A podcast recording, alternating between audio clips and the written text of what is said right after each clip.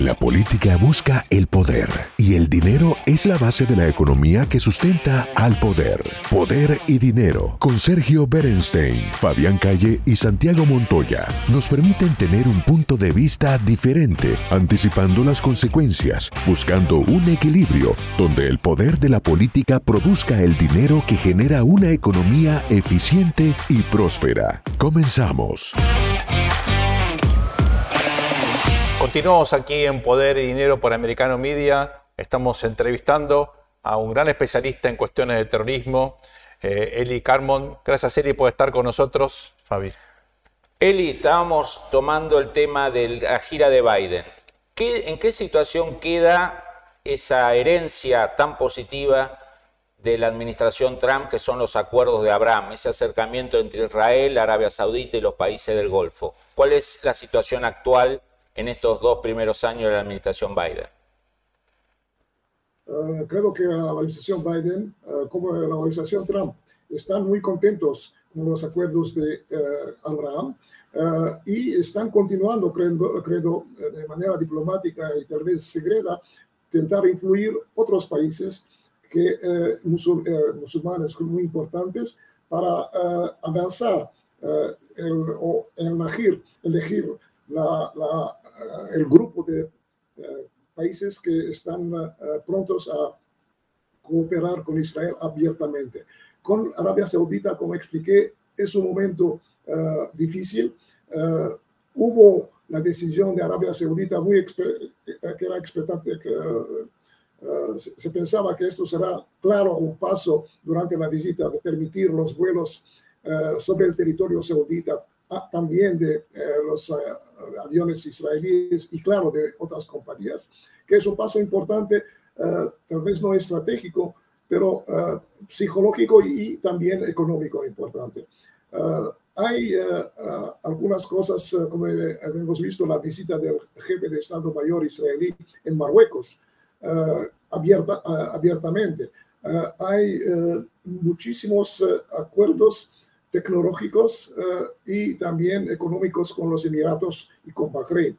Uh, vedimos eh, incluso que en Bahrein, cuando una de las personalidades de la familia regal no quiso dar la mano al embajador israelí, fue la, señora que es muy conocida como la, más potente, mujer en Bahrein, fue alotanada del eh, del gobierno. Entonces, eh, eh, la, clave tal vez es lo que pasa en Arabia Saudita, que ahí también hay problemas internos, ¿no? hay una fuerte dominación del Mohammed bin Salman, pero hay todavía tal vez elementos que son contrarios a esta apertura y se dice que tanto que el rey, que es muy malato y eh, no conduce de, hecho eh, el, el, país. Eh, cuando él está vivo, no cambiará mucho de manera abierta. Entonces vendremos si algún elemento, principalmente en la situación con Irán, que hay un negociado saudita e emirato, de Emirati con Irán, tal vez para abrir las embajadas de nuevo, eh, hay problemas, por ejemplo, con los eh, peregrinos iraníes que deben visitar eh, la Meca. y si ahí no se encuentra un acuerdo superficial, por lo menos, tal vez Arabia Saudita prenderá una decisión de ser más abierta, tal vez más sin miedo de perder puntos en, en, la región. Hay también el problema palestino, el presidente Biden eh, que eh, está eh, muy convencido que de la necesidad de dos estados continuó y pasó este mensaje a través de la visita a Betlehem. pero en este momento, por el hecho que hay un gobierno de transición en Israel, también no se puede avanzar mucho. Vendremos después de las elecciones de 1 de noviembre en Israel cuál será el futuro gobierno, en qué dirección podrá cambiar tal vez algunos elementos que puedan ayudar en, eh, las relaciones más abiertas con Arabia Saudita. Y hace poco estuvo Vladimir Putin en Teherán y obviamente la invasión de Rusia a Ucrania modificó, eh, por lo menos de forma bastante clara en Europa, también en Asia eh, y creo, en mi opinión, también en Medio Oriente, los dilemas de seguridad. ¿Hasta qué punto efectivamente Medio Oriente está impactada por este nuevo papel de Rusia en términos de seguridad internacional? Antes de todos, no hay un axis Irán, Rusia y Turquía. El eh, presidente Erdogan de Turquía fue ahí intentar convencer a Putin y a Raisi de permitir, eh, de aceptar una incursión o una ocupación de territorio sirio eh, en la región del Kurda, en el nordeste de, de Siria. Y no fue aceptado. hubo también el acuerdo con Ucrania y las Naciones Unidas para permitir la, la, exportación de, eh, de no sé, eh, ¿cómo, ¿cómo, se dice en español? De trigo. Eh, ¿Perdón? Trigo. Trigo. De trigo, sí. Menos de 24 horas después hubo un bombardamiento, bombardamiento ruso sobre la, la, ciudad de Odessa, de donde se exporta el trigo. Entonces, es claro que Turquía no es parte de este axis, la Axis por el momento es importante sobre el plan eh, político y económico, porque eh, la Rusia, eh, en concurrencia con la China, ha prometido investir 40 billones de dólares en el campo petrolífero iraní. sobre el plan militar hay la cuestión de los drones que Irán tal vez ya pasó o pasará próximamente a, la Rusia.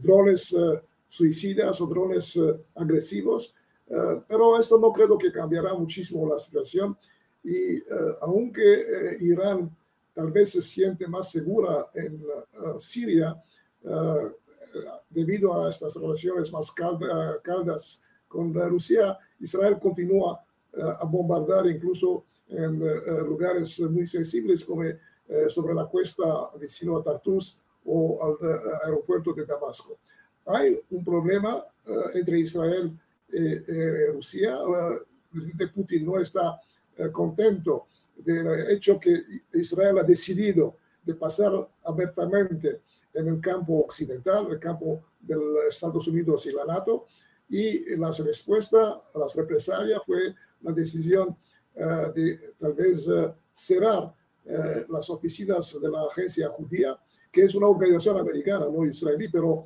que está trabajando para la, desde el punto de vista humanitario y también de la inmigración de los judíos en Rusia. Esto es un punto muy sensible en Israel. Eh, hay de eso una tensión muy grande. Eh, vendremos si es el primer paso de una represalia más, más importante de Rusia.